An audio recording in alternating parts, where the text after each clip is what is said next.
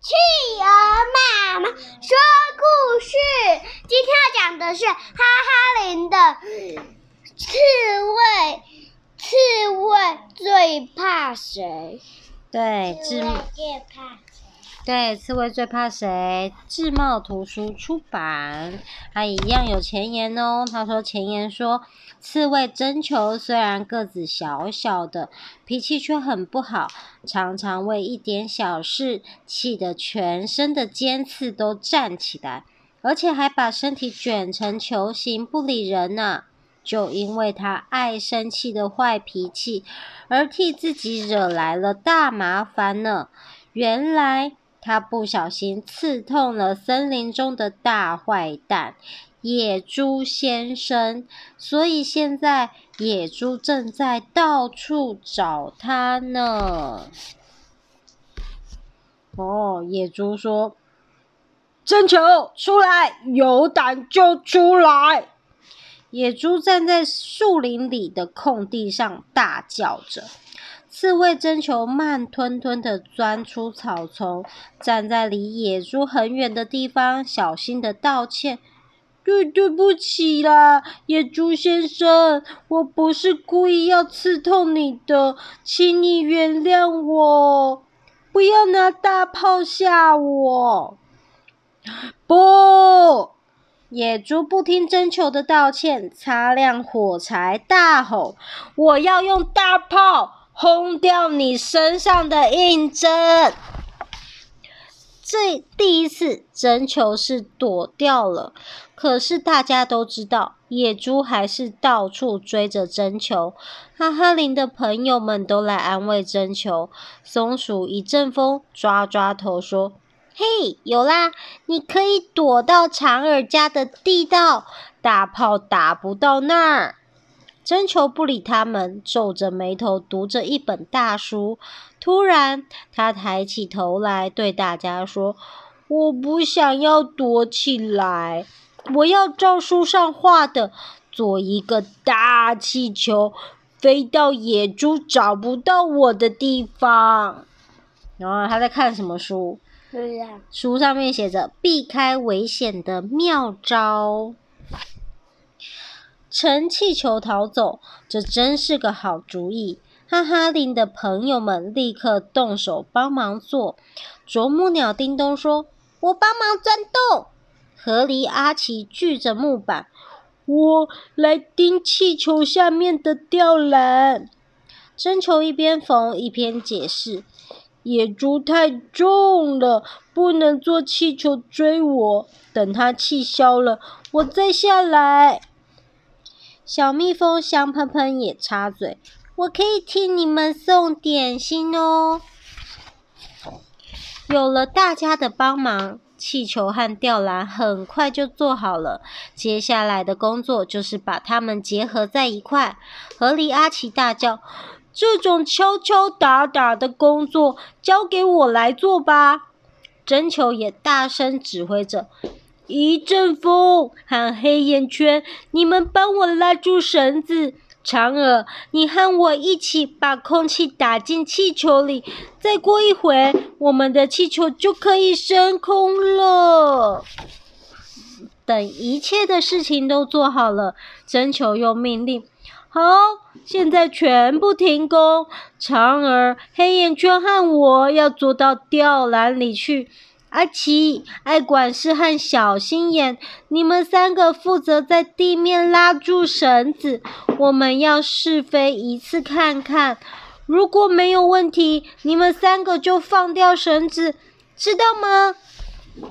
于是，征求长耳和黑眼圈爬进吊篮里，慢慢地放开绑住的绳子。哇，气球飞上去了！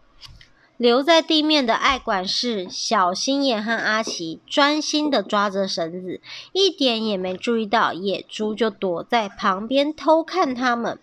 当野猪看到针球随着气球飞到半空中时，不禁生气地竖起耳朵，低声骂：“好，你敢逃？看你逃到哪里去！”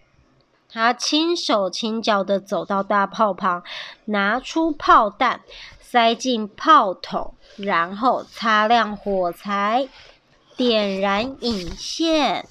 当猫头鹰智多星看见野猪时，已经来不及通知其他人了。只见炮弹咻的从后草丛后面发射出来，直直的飞过小心眼的头顶，正好轰断系住气球的绳子。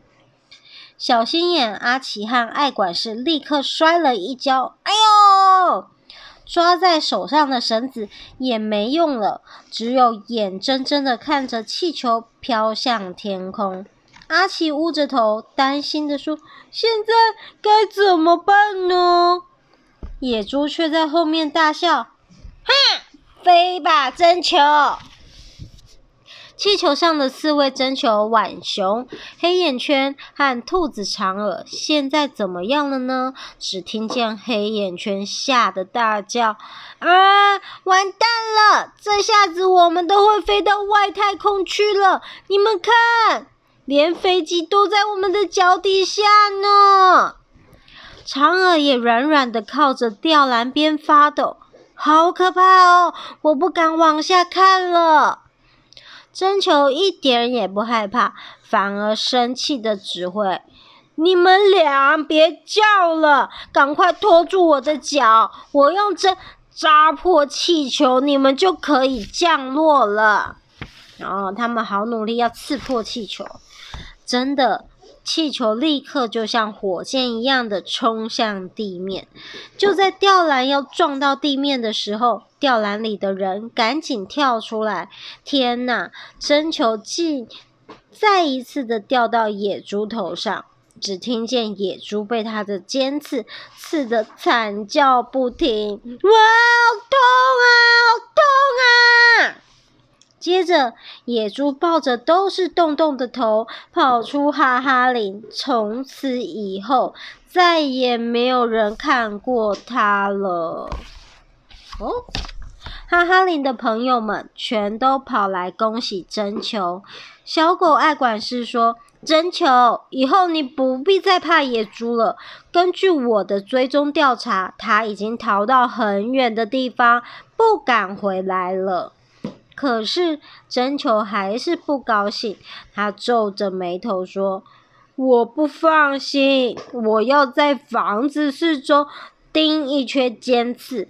如果他敢回来，就会被尖刺扎得走不动路。到时候我还来得及逃走，我可不想在半空中摔下来。”大家听了都笑着回答：“我们也不想再来一次哟。”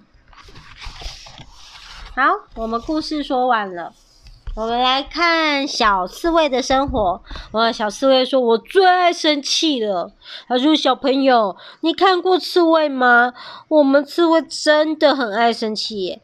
可是，到底是什么事情让我们生气呢？其实说出来。”还真不好意思呢，因为就只是一颗路上的小石头挡住了我们的路，都会让我们气得全身的刺都站起来，还把身体卷成球形，不理人呐、我们除了爱生气外，也很爱睡觉，尤其在冬天。